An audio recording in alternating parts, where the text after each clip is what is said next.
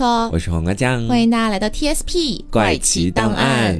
今天呢是希腊神话系列了，嗯，然后呃，在节目开始之前，先跟大家说一下，就是因为最近这个天干物燥，嗯，本人一不小心就是一个大上火的动作，嗯，然后我的嘴唇现在是有一个破损，口上生疮，还蛮严重的，就是有一大块那边破掉了，嗯，所以我现在讲话呢，只能尽量呃，就是说讲清楚一点，是，但是比较夸张的一些声音可能是发不出来，这个样子。大家要感恩，我们在这样的情况之下还给大家录节目，不是说大家要感恩，我是说，我是说，如果今天假设有一些。些地方啊，可能就是比如说我接梗接的没有那么漂亮，大家原谅一下这个样子。好，嗯，那我们今天主要给大家讲的，虽然说是以两个人物去展开的啊，嗯，这两个人物是丘比特和潘神，但是呢，根据他们的故事，我们还延伸出了另外两个人的故事。对我这边是冥王哈迪斯，我这边是赫尔墨斯。哎，没错。好的，那么我们就准备先开始听一下丘比特的故事。好。不过丘比特这个名字其实是罗马神话里的名字啊，他在希腊神话里面叫做厄洛斯，但是主要是因为丘比特这三个字儿实在是太出名了，对，大家都知道他是爱神啊，嗯，所以接下来我们就还是以丘比特来说哈，嗯，然后包括接下来我讲到的这个故事是在希腊神话里面没有记载，但是在罗马神话里面是有记载的，嗯，是这样子，但这个故事还挺有趣的，说是古罗马的时候啊，有一个国王，这个国王生了三个女儿。其中最小的那个女儿呢，叫做普赛克。嗯，这个普赛克算是一个小公主的身份了，但她当时非常出名。她出名的原因并不是因为她是公主，而是因为她真的长得非常非常好看，靠容貌出名。对，全世界的人都会想要跋山涉水去到那边看看普赛克到底长得有多美。然后呢，在看过普赛克的人眼里呢，嗯，她就比维纳斯要美了。维纳斯现在是一个标准是吗？谁都要跟他比较一下。没错。然后普赛克的这个名气越来越大嘛，维纳斯就变得非常不爽。因为维纳斯他始终是觉得我才是爱与美之神，你算什么东西啊？卑微的人类，对不对？于是呢，维纳斯就找来了自己的儿子丘比特，让丘比特去想想办法。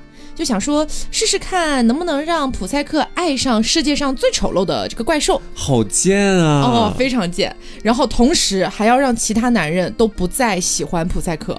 维纳斯真的是个婊子啊！而且你知道我们之前提过，丘比特有两把剑嘛，一把是金剑，一把是铅剑。金剑可以让任意的两个对象相爱，铅剑可以让任意的两个人产生厌恶。所以维纳斯的这个计划实际上是天衣无缝的。是真的可以做到的，嗯，但是维纳斯千算万算，始终还是失算了。怎么说呢？丘比特一开始接到这个命令啊，他就去到了罗马那个国家，然后去使了一些这个技法，诓骗了一下这个国王夫妇，然后呢，就让他们把普赛克扔到一个荒郊野岭去。同时，丘比特提前把一只巨丑无比的、长着翅膀的巨蛇放在了那个荒郊野岭的地方，嗯，就等着普赛克过去，然后两箭射出去，让这个普赛克和大蛇相爱。哎，非常的这个卑劣啊！是，那这一切本来确实是天衣无缝的，直到一件事情发生，就是丘比特看到普赛克的那一秒。可以说是瞬间沦陷了，电光火石之间爱上他了。对，没有任何什么金剑的加持啊，就反正丘比特就作为爱神，从这个时候开始彻底的爱上了普赛克这个凡人。完啦，那维纳斯的那个任务是完成不了啦。啊！那丘比特又不敢跟维纳斯讲，对吧？怕他妈生气。于是呢，丘比特就毫不犹豫的带走了普赛克，藏在了丘比特自己居住的那个宫殿里。哦。但是吧，普赛克他是个凡人。还记不记得我们之前讲，宙斯如果想要下凡去跟凡人美女干嘛干嘛的话，他是不可以让凡人美女知道自己真实的样貌和身份的。嗯，他都是变换身份或者角色去的。对，所以理论上来说，普赛克也是不可以知道丘比特的身份的。嗯，所以丘比特每次都是大半夜跑去跟美女约会啊，把这个灯全关了啊，关了灯都一个样那种感觉。全都一个样。对，那普赛克吧，可能也是有些许寂寞了。虽然每天晚上都看不到这个男的长什么样子，养了养了，但是对于这每晚每晚的快乐，他还是觉得哎呀不擦不擦这个样子，没有没有怎么抗拒啊，比较享受。那丘比特呢，在这个过程里面也跟普赛克约定过，说宝贝，你千万不能趁我这个睡着了之后悄悄过来看我长什么样子啊，就咱俩约定了。然后普赛克说好的好的好的老公，就这样啊，丘比特和普赛克当时过着每天晚上关了灯都一个样的幸福快乐生活。嗯，后来呢？普赛克的姐姐们发现普赛克居然住在这么豪华的宫殿里面，心生了一些妒忌，又嫉妒了。嗯，于是呢，就给普赛克洗脑说：“哎，你想想啊，妹妹，你每天晚上跟你一起睡觉的那个男人，你都看不到他的样子，他也不让你看到，那他一定很丑。而且我觉得啊，你十有八九应该是真的嫁给那个丑陋的带着翅膀的巨蛇了。哦，修修脸。嗯，于是呢，普赛克在长期的洗脑之下就开始不安了起来。于是他就决定在有一天夜里面点燃了一盏小小的油灯，小心翼翼地绕过床，走到丘比特的床边，借着那个微弱的油灯的那个光亮，就看清了丘比特的长相。完了。非常震惊啊！丘比特当然不是什么带着翅膀的大蛇，而是一个英俊的像水仙花一样的美少年啊！哎呀，这段爱情我真的是磕的。然后普赛克又惊又喜啊，一不小心太慌了，把手上的这个油灯给摔掉了，当时严重烧伤了丘比特的肩膀。哦，还好没有伤到脸就行了。这样子的吗？然后丘比特就惊醒了，惊醒了之后发现普赛克居然违背了他们当初的诺言。非常的愤怒，直接飞走了。嗯，那丘比特飞回来，找到了维纳斯，跟维纳斯说了自己的情况，因为他也烧伤了嘛，需要维纳斯帮他医治一下。维纳斯一听气死了啊，说啊，意思是你娶了不这个普赛克，完了这个普赛克还背叛你啊，然后他还烧伤你，哎呀，你真的是我不争气的东西。于是呢，维纳斯就准备我要好好惩罚一下这个普赛克。嗯，与此同时，普赛克在看到丘比特飞走了之后，心里面也非常后悔。他就去找了众神祈求帮助，但是众神心想啊，这说到底算是维纳斯的家事儿，是吧？我也不想去淌这个浑水，我们管不着啊，所以谁也不愿意去帮这个普赛克。于是普赛克决定直接去找维纳斯好了。哇，修罗场要开始了是吗？对，婆媳大战。普赛克来到维纳斯的面前，维纳斯当时心想：哈哟，我还没找你呢，你自个儿先找上门来啦。对于是呢，先讽刺挖苦这个普赛克，你知道挖苦人家什么吗？什么？说你长得相貌平平。他最在意的还是相貌那件事情。维纳斯真的很介意别人比他美这件事啊。然后呢，就跟普赛克说：“你要祈求我的原谅也不是不可以，但是你要去做一些任务啊。你看你隔壁那个海格力斯 做了十二伟业，你是不是也得做点啥呀？” 可能当时没有讲这句话，嗯，反正呢，普赛克当时心想说也行啊，我愿意赎罪。于是呢，维纳斯就开始给他派发新手任务。第一个任务是维纳斯把麦种、谷子和罂粟花全部混在一起，命令普赛克在天黑之前全部分拣出来。哦，一大堆艰巨的工程热。就在普赛克绝望的时候，有一群蚂蚁过来了，帮他完成了这个任务。嗯嗯，维纳斯回来之后看到，哎，更加愤怒了。于是呢，维纳斯又交给普赛克一件又一件几乎是不可能的任务，比如说要从一只无比凶狠的绵羊身上去剪掉它金色的羊毛，哦，或者说从死亡之河里面取一杯这个黑水回来，哎，等等等等。嗯，其实每一件维纳斯都自信普赛克是没有办法完成的，但是普赛克每次都有了意想不到的帮助，哎，全部都完成了任务。天选之女啊。终于治好了伤的丘比特又开始想念普赛克了。哦，啊，他找到了普赛克，先是温柔的说：“哎呀，你怎么能违背我们的誓言呢？你看出事儿了吧？”然后也告诉这个普赛克说：“你不用再继续这样苦苦的做任务啦，我也挺想跟你重修旧好的。”嗯，于是呢，丘比特就去祈求众神之王，也就是宙斯，嗯，在罗马神话里面叫朱庇特，然后就恳求宙斯去准许普赛克永生不死。哦，宙斯同意了。在众神的议会上，当众的就把普赛克封为了女神，并且把她封为蝴蝶仙子啊！那维纳斯岂不是得气死了，在家里气得冒烟吧？那倒是也没有，因为他也刁难了人家很久了啊。维纳斯也没有那么坏了。维纳斯说：“呸，什么蝴蝶仙子？我才是蝴蝶仙子。”然后就这样，丘比特和普赛克正式的结婚了。嗯，其实到后来结婚的时候，维纳斯也很高兴的，因为他觉得普赛克确实长得挺好看的，虽然没有自己美吧，但还行啊。所以他就觉得说，嗯，儿子有了一个很般配的妻子。更重要的是，普赛克到时候是生活在天堂，而不是在人间了，所以人间的人们不会再去崇拜普赛克了。会继续崇拜维纳斯这个样子。嗯，当然，这个故事还有另外的一个小版本啊，说是就在丘比特被烫伤准备飞走的时候，普赛克的手指不小心触碰到了丘比特的金剑，那个时候无可救药的爱上了丘比特。但其实我觉得这个故事里面，即便没有那根金剑，长时间的相处加上丘比特的这个呃水仙花水仙花一样的美少年的长相，嗯，我觉得普赛克应该也还是会爱上丘比特的。他们两个就是天赐的一对啊。嗯。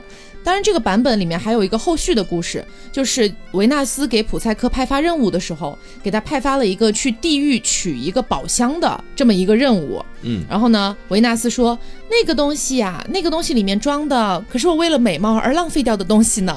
浪费掉的什么？不知道。哎，反正当时呢，普赛克就要去找。然后普赛克找到了那个盒子之后，就像潘多拉一样，没有克制住自己的好奇心，打开了盒子看了一眼。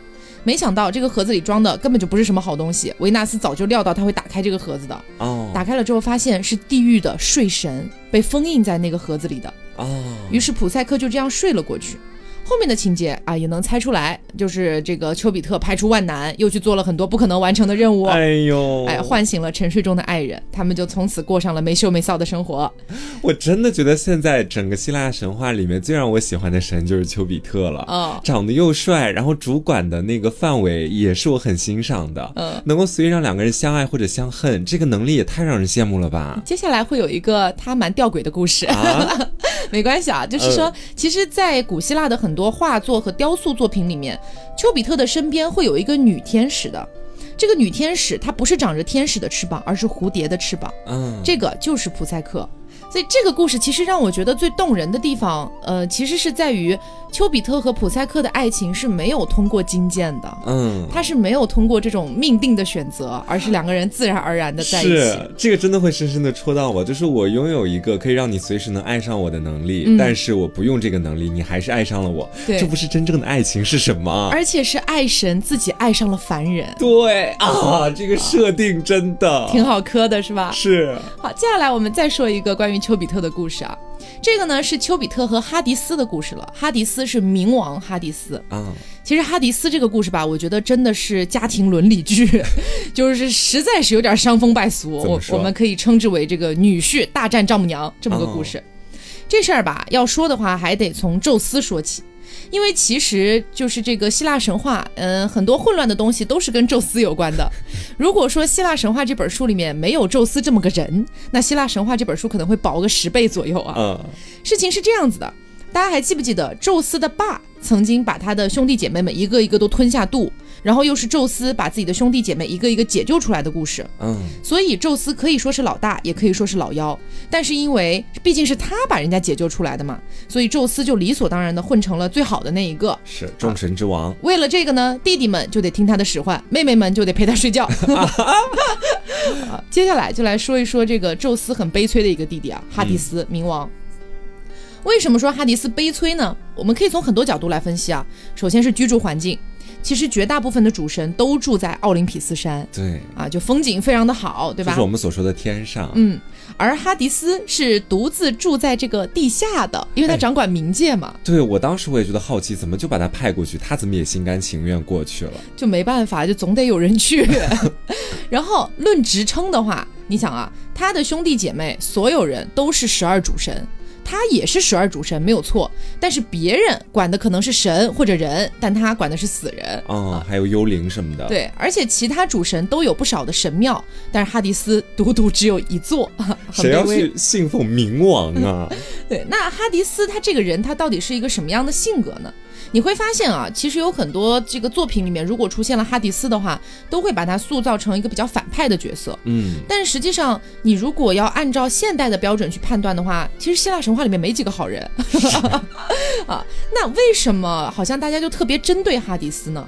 其实主要就是因为你可以想象一下啊，就是你家的下水道里常年住着一个人，然后、嗯有点害怕，呃，你肯定是不会喜欢这个人的。是，而且这个人他掌管的是死亡，所以大部分的人对于死亡都还是有一些这种恐惧嘛，对啊、所以说自然而然对哈迪斯就是有一些这个偏见了。对，他的每个点基本上都戳在了人们害怕的东西上。嗯，当然我们要澄清一下，哈迪斯并不是死神，也不是判官之类的角色，嗯，他是众死神的领导，他其实是冥界的象征。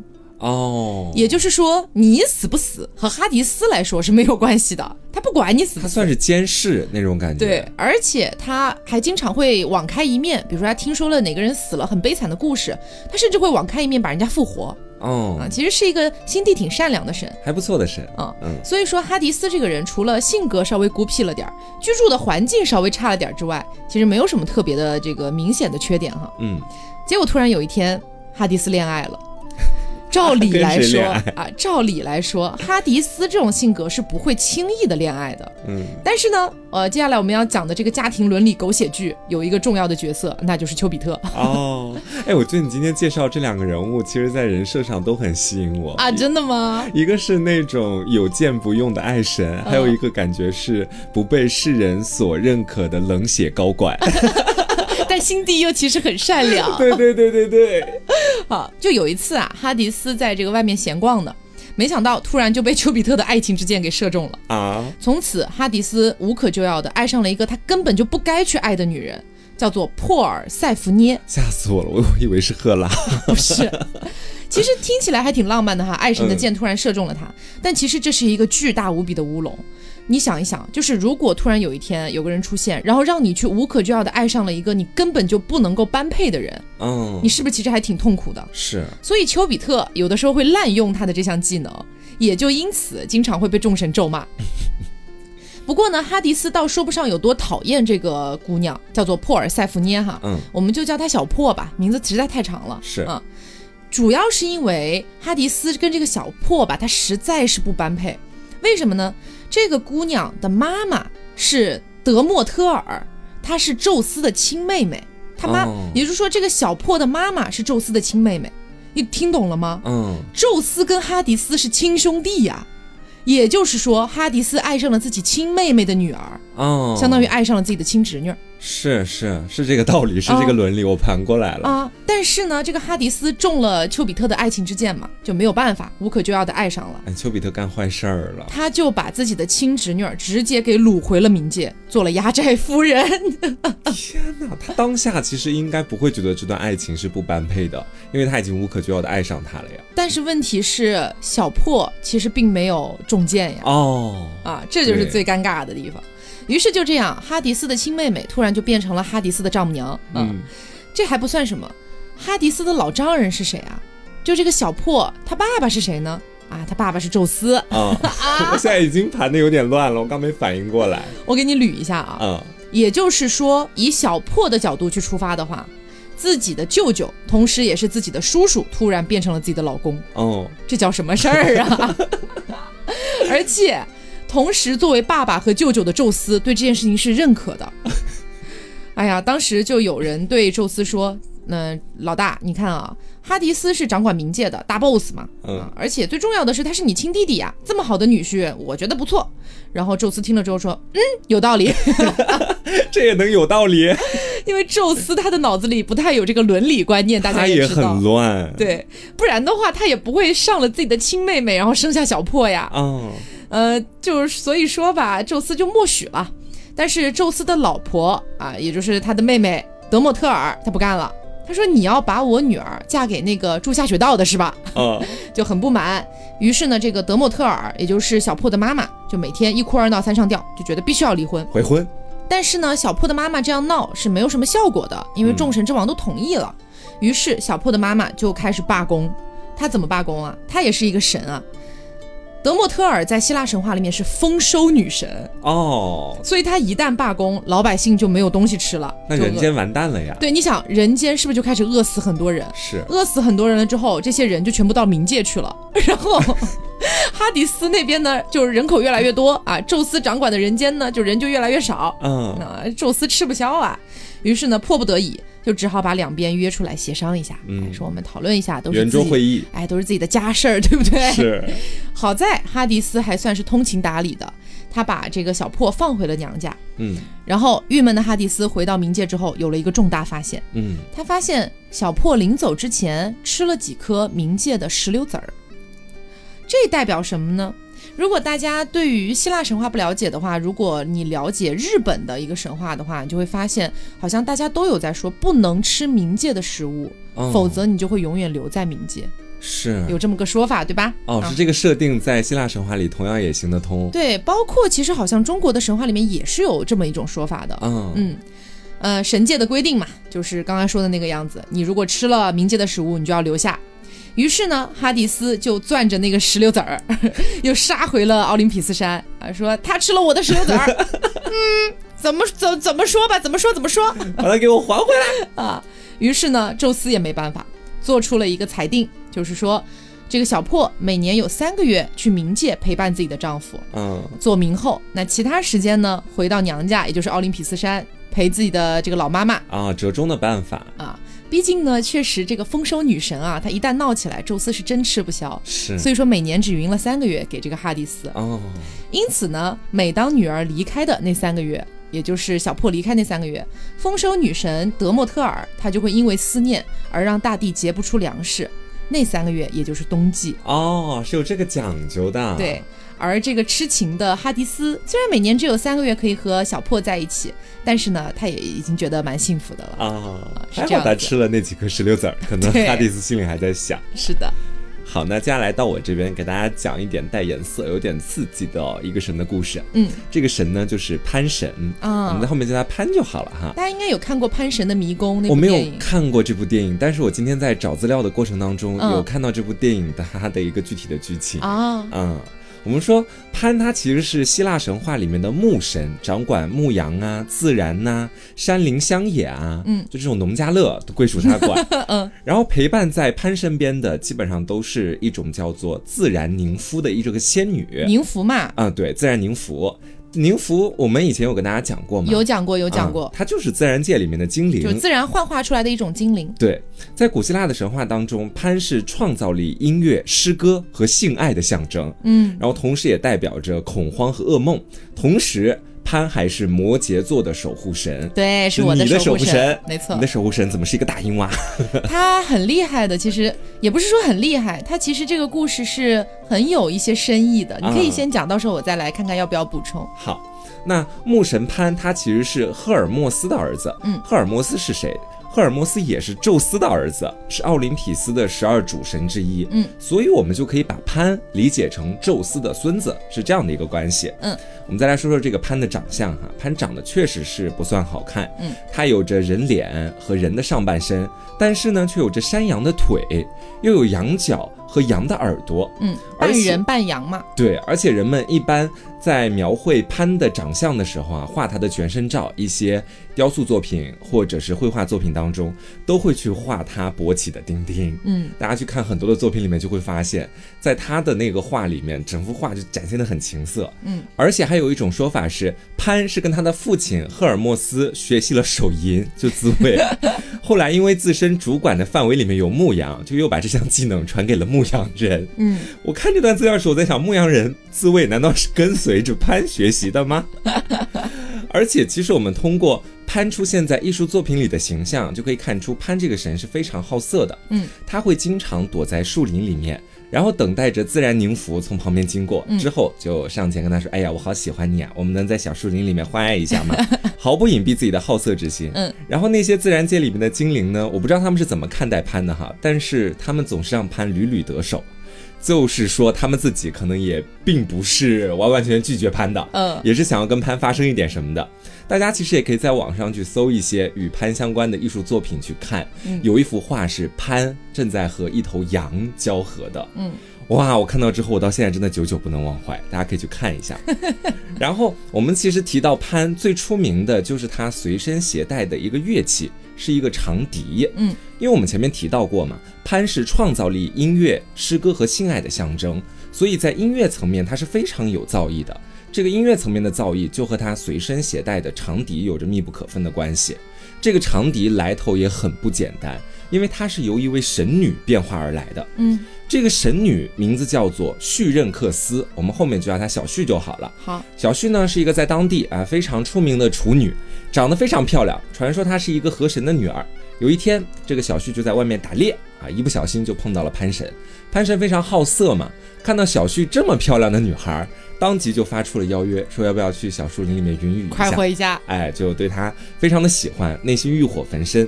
但是小旭她自己是一个处女，同时。他很看重自己贞洁的身体，嗯，经常就说，如果我没有了贞洁，那我活着也没有任何意义了。于是他就开始跑，疯狂的跑。厄尔阿尔特弥斯的忠实信徒，我也觉得。之后就是他逃，他追，然后他插翅难飞，啊，然后呢，为了逃避这个潘神的追求，小旭呢，最后跑到了姐姐的家里面去了。就跟姐姐诉苦说：“姐，救救我！有一个变态一直尾随我，现在还在后面追着呢，你一定要救救我。”嗯，于是小旭的姐姐就把小旭变成了一丛芦苇，放在了路边，嗯，啊，算是一个障眼法。小旭这时候心里想着说：“这下潘神总是发现不了我了吧？”等到潘神追到芦苇丛旁边的时候，哎，就发现前面还看到他往这边跑，后面小旭就已经完全不见了。这可怎么办？就心里还隐隐的有点难过，因为好不容易碰到了一个特别合适的女生，突如其来的啊，就没有办法跟他再见面了。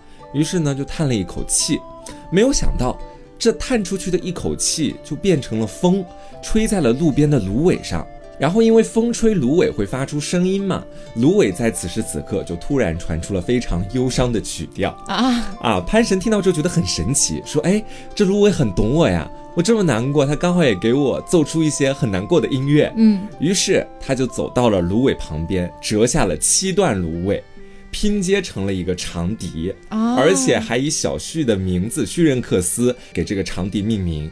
之后，潘神就一直把这个乐器带在了自己的身边。小旭可能做梦都没想到，自己是这样没有逃脱潘神的这个追逐的。嗯，然后我们再来讲潘神祸害其他女人的故事啊。嗯，还有一个女人叫做 Echo，是回声的那个意思嘛。嗯，传说呢，Echo 本来是一位唱跳能力都非常强的仙女啊，一个女 idol。哎，放到现代也是可以组团直接出道的那种实力，C 位的那种。对。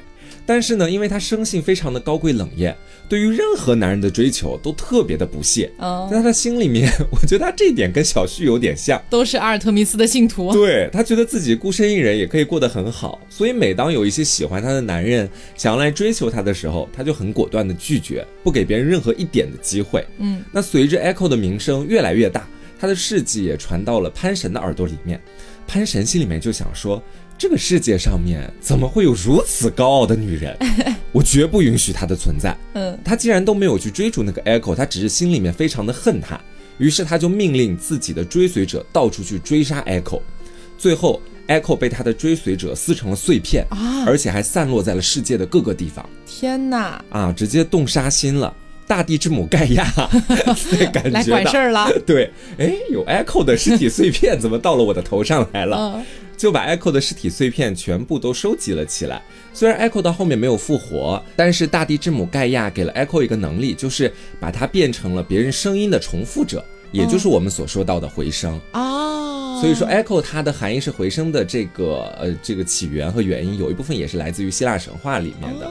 是有这个对与之相关的故事的，嗯，然后我们前面其实讲到的都是潘神在性方面特别强的一个渴望嘛，嗯，他也是做了一些好事情的，嗯，接下来就跟大家讲一个潘神在关键时刻英雄救美的故事，嗯，这个故事也跟他是摩羯座的守护神有一定的关系，是的，啊。说的是这样子的，因为我们前面说到了潘神长得特别丑，每天的工作其实也特别平凡。他每天在奥林匹斯山上干什么呢？就是去看管那些宙斯养的牛和羊。嗯，基本上平常都不太会跟其他神见面的。他不像其他特别牛逼的神，能够去给人类带来福音、造福人类的神啊，遇到自己的同事还能够瞎扯几句、吹几句牛逼什么的。嗯，他就很自卑，觉得说我就一个放羊的，管的东西好像也没有什么用，而且感觉身边的人都挺看不起我的。因为我长得也挺丑的嘛，所以他连跟众神一起唱歌都不敢。他平常每天都待在哪儿？待在天界的那个天河的尽头，嗯的一个湖泊旁边。这个湖泊是很有来头的，一般人都不敢下去游泳，因为那个湖泊里的水是被诅咒过的。嗯，任何人踏进河里一步，他就会变成鱼，永远都变不回来。嗯。这样的一个地方，其实很多神都是去也不去的。但是对于潘神来说，这是一个好地方，因为可以让他不被任何人打扰，去想自己想去想的事情。有一天，众神又举办了一场宴会，大家一起在里面喝酒唱歌。潘也去了，他已经做好了在这个宴会里面继续当一个小透明的打算。然而，宴会刚举行到一半，森林里面的多头白眼兽却突然跑到了大厅里面。这只怪兽体型非常的巨大，法力也很强，所有的神都没有办法制服它。于是大家纷纷都开始准备跑路。这个时候，正弹着那个竖琴的仙子就被吓坏了，一时不知道该怎么办，呆呆的愣在原地，嗯，看着那个怪物啊，动也不动。就眼看着这个怪兽就冲着那个仙子去了，胆小害羞的潘神这时候却突然猛地跳了起来，抱着仙子就向外面跑去。啊，这怪兽就在后面紧紧地追着他们。潘神知道自己其实根本跑不过这个怪兽，所以如果再这样继续拉扯下去的话，自己和仙子两个人都得完蛋。他就忽然想到了我们前面说到的，在天河的尽头的那个湖泊，被诅咒的那个湖。哎，他想着说，我如果能跳下湖泊，这怪兽应该不敢再追着我们了。嗯，于是他就向着湖泊那边跑去了。这怪兽当时也知道那个湖泊很厉害，就在心里嘲笑潘神说：“你也太愚蠢了吧，往那儿跑算是你自寻死路。”但是怪兽万万没想到的是，潘神竟然义无反顾地跳进了那个湖泊，而且跳下去之后，他把那个仙子高高的举了起来，自己站在湖泊的中央。啊，怪兽这下一看没办法了，他也不敢下湖啊，嗯，于是就扭头就走了。等到怪兽离开之后呢，潘神才小心翼翼地挪到岸边，把仙子放下来。啊，仙子也特别的感谢他。但是此时此刻，潘神的下半身已经变成了鱼，就是有了一条鱼尾。嗯。之后，宙斯就为了赞美潘神这个英雄救美的品质和壮举，就以他的形象去创造了摩羯座这个星座，而潘神呢，也成为了摩羯座的守护神。大家现在去看那个摩羯座的图像，就会发现他是他是半人半羊半鱼的，对，羊的身体，然后还有一个鱼的尾巴。嗯，我来补充一下这个故事一些小小的细节啊。好。我觉得会让这个故事更加动人一点，嗯，因为其实我就是摩羯座嘛，在很小很小的时候我就看过关于潘的这个故事。呃，刚刚黄瓜说的其实整体都是没有问题的，嗯，只是中间有一些小小细节。你知道他为什么要救那个仙子吗？他喜欢她吧，应该是。他长年累月一直在暗恋她哦。虽然潘一直都是以一个性欲狂魔的一个身份存在的，嗯，但是他心里面一直默默的喜欢着那个弹竖琴的仙子，他不敢去触碰哦。然后潘最后他的下半身变成鱼了之后，他的丁丁也没有了哦。所以他其实是为了自己爱的人牺牲掉了自己的性。哦，他虽然很喜欢性，但他更爱那个女的。他有这样的一层含义在里面。对，所以他变成摩羯座的真正原因是，真正的爱是可以凌驾于性欲之上的。哦。哎，我觉得这个故事如果再经过你的这一番解释，就显得它更精妙一些了。嗯，因为希腊神话我们在前几期讲的很多故事都是很浅显的，对，甚至有一些略显淫荡。嗯，然后我没有想到的是潘这样的一个，我原本以为也是一个挺戏谑、挺带颜色的角色，嗯，到最后会有这么。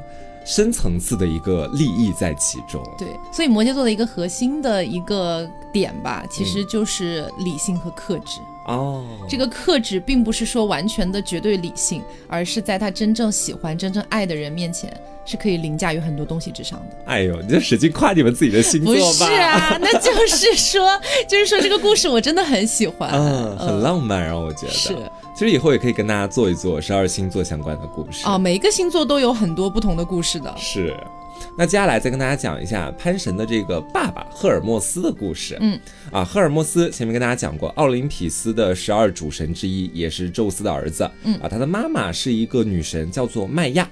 我们说赫尔墨斯，他平常每天要干的事情，其实也就以下说到这几件。第一件事情是给宙斯去传旨。啊，当那个信使，嗯，有点像《甄嬛传》里面苏培盛那个角色。我们之前有提过，赫尔墨斯是神的信使这个概念。对，就是基本上他爸宙斯发了什么命令，就由他去宣读，他去告诉那些人，算是这样的一个职业。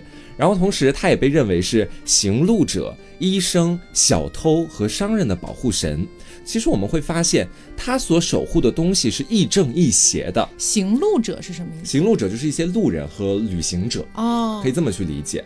啊，你会发现行路者啊、医生啊、商人啊，算是比较正常的一个职业。嗯，但小偷他带有的贬义色彩会更多一点。是，所以从他守护的这些职业，你就可以发现他自己本身其实也是一个亦正亦邪的神。嗯，同时呢，他还是欺骗之术的创造者啊，谎言可能从他这里开始去向下蔓延。而且他还把诈骗术传给了自己的儿子，但同时他又精通乐器，有一个乐器叫做里拉琴，就是他发明的。而且他还是希腊各种竞技比赛的一个庇护神。而且在传说当中，他还发明了尺，就尺子，还有数字以及字母。算是一个多才多艺、亦正亦邪的角色。而且，其实我觉得说赫尔墨斯和他的儿子潘神都跟性有一定的关系，嗯，因为在某些文化当中，赫尔墨斯也被塑造成了男性生殖器的一个象征啊，这样的吗？对。接下来我们就说一说赫尔墨斯刚出生的时候干的一件事情，关系到阿波罗，关系到宙斯，嗯，这件事情我们就可以感受到赫尔墨斯这个神的性格，是一个他偷牛的故事。我们说，在希腊南部克林斯湾的一个洞穴里面，有一个山林女神。这个女神名字叫做麦亚，也就是我们前面说到的赫尔墨斯的妈妈。嗯啊，她常常出去玩，和她的姐妹们一起。然后她在她的所有姐妹当中长得是最漂亮的，嗯，因此她被宙斯看上了啊，合理。对，合理。两个人大干了一场，不久呢，就生下了一个叫做赫尔墨斯的男孩儿，也就是赫尔墨斯是在那个洞穴里面出生的。嗯，赫尔墨斯才刚出生几天时间，就抓了一只乌龟，把它的壳做成了里拉琴，非常的聪明。然后晚上哦。刚出生几天哦，晚上又跑到哥哥阿波罗的牛棚里面偷了五十只牛。他在偷牛的时候，还把牛群一下子往前赶，一下往后赶，不停的变换方向，嗯，就是为了让那些牛脚印显得凌乱一些。这样，等到阿波罗第二天去看到自己牛被偷的时候，就猜不出这些牛到底往哪个方向去走了。好聪明啊！同时呢，他当时还是婴儿，他害怕自己小小的那个脚印被人发现，嗯，于是就编了一双特别大的草鞋。穿在自己的脚上，让自己的脚印变成了巨人的那种大小。哦，他就在刻意营造是巨人偷走了牛的假象。嗯，然后之后他把牛群赶到了远处的牛棚里面，杀掉了两头牛，又取出了随身的那个小刀，把牛肉切片烤着吃。吃完了之后呢，又捧来了一把沙子，把火堆熄灭，丝毫没有留下任何的痕迹。之后就跑回了他和自己的妈妈麦亚女神所住的那个山洞里面，还自己给自己穿上了尿布，躺回了摇篮里面睡起了觉。哎，这个神还蛮有意思的，是不是？第二天，阿波罗啊就发现，哎，老子的牛怎么没了？啊，牛栏里面少了五十头牛，就顺着那个牛凌乱的脚迹，就一路去寻找。发现那些牛是沿着山坡走下去的，然后一直又过了一个池塘，脚印就消失了。恰巧在这个时候呢，他看到池塘旁边有一个老人，他就去问那个老人说：“你昨天有看到有很多牛从这边经过吗？”嗯，老人说：“啊，我看到了，我看到了，我看到了。”是可以说的吗？是可以说的吗？啊，有个小孩儿啊，可以，可以，可以，可以，赶着五十头牛就从这儿过去了啊！我也不知道是谁，总而言之是一个小婴儿，这么讲的。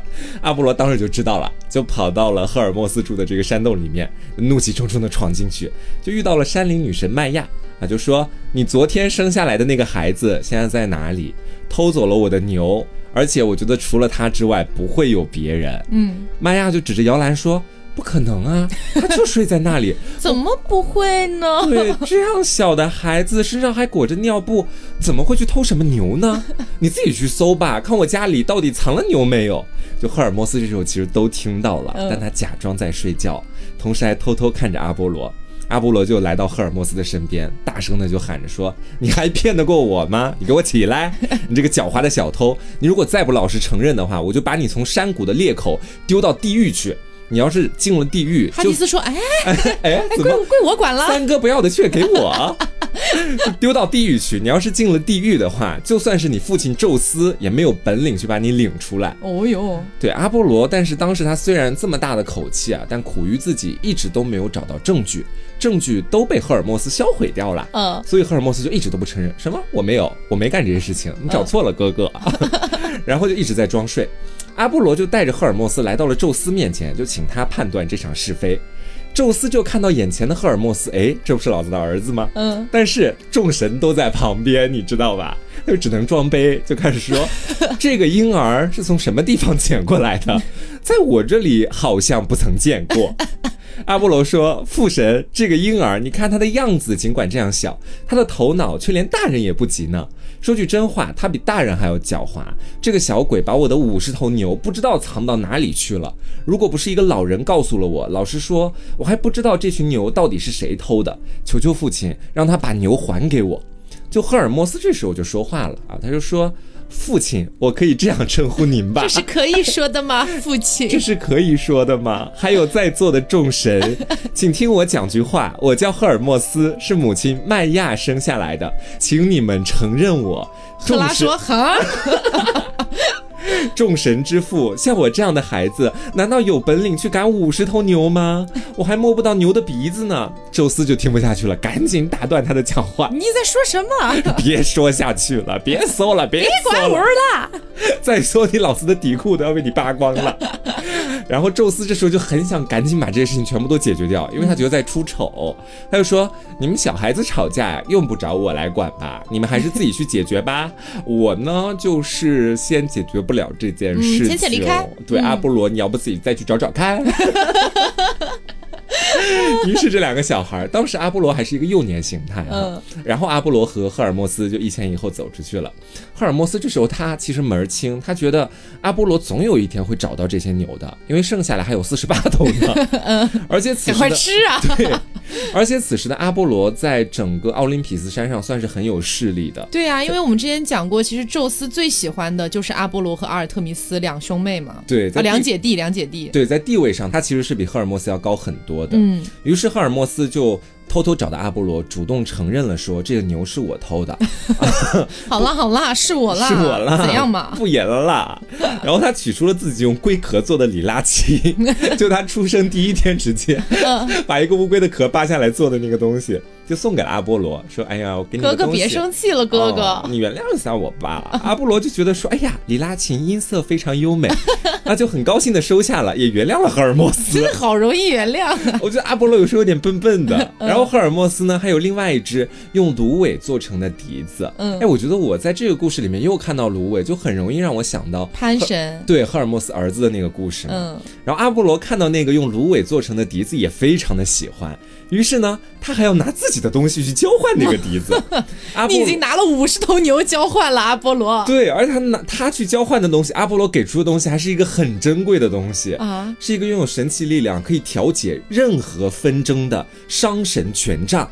哇啊！就是拿这个东西去跟赫尔墨斯交换那个破笛子，我们可以看得出来赫尔墨斯和阿波罗的经济悬殊了。哎，是。又从此以后呢，阿波罗就有了里拉琴，而且还成为了掌管音乐艺术的神。他和赫尔墨斯也成为了很好的兄弟。嗯，然后阿波罗还想帮助赫尔墨斯进入奥林匹斯山居住呢。但是如果想要让赫尔墨斯进入奥林匹斯山居住，就必须要经过赫拉的同意。对呀。但是赫拉她是知道麦亚女神的存在的。嗯，而且她一直非常的痛恨那个麦亚女神，就是她抢了自己的老公嘛。所以说，为了赫尔墨斯，阿波罗还亲自去劝说赫拉，就是说，哎呀，求求你啦，能不能把这个赫尔墨斯让他搬进来住呀？啊，想跟好兄弟一块玩儿。是，而且为了劝赫拉能够成功，他还把赫尔墨斯变成了赫拉的儿子，就战神阿瑞斯的模样啊。最后呢，还真把赫拉给说动了，就同意让赫尔墨斯住进了奥林匹斯山啊。他们俩的关系也一直都非常的好哦，还蛮有趣的这个故事。阿阿波罗小孩子的时候，原来也挺蠢笨的。我觉得他真的好笨。长大了之后也挺蠢笨的。之前也聊过阿波罗嘛。对，不过话说回来，可能他这种蠢笨，恰恰是因为他从小什么都不缺。嗯啊，那个商神权杖在别人看来可能很珍贵，但对于他来说，可能只是生活里面一个可有可无的玩物而已。就可能是《甄嬛传》里的浮光景吧。啊，就完全富养起来的孩子。对，所以今天就是给大家相当于是分享了四段小故事。嗯，是关于丘比特与普赛克，还有丘比特与哈迪斯，嗯，以及潘和那个竖琴女神，还有赫尔墨斯和阿波罗的故事，嗯。嗯。那么也希望大家能够喜欢今天的希腊神话故事，嗯。那么我是 taco，我是黄瓜酱，我们下周再见，拜拜。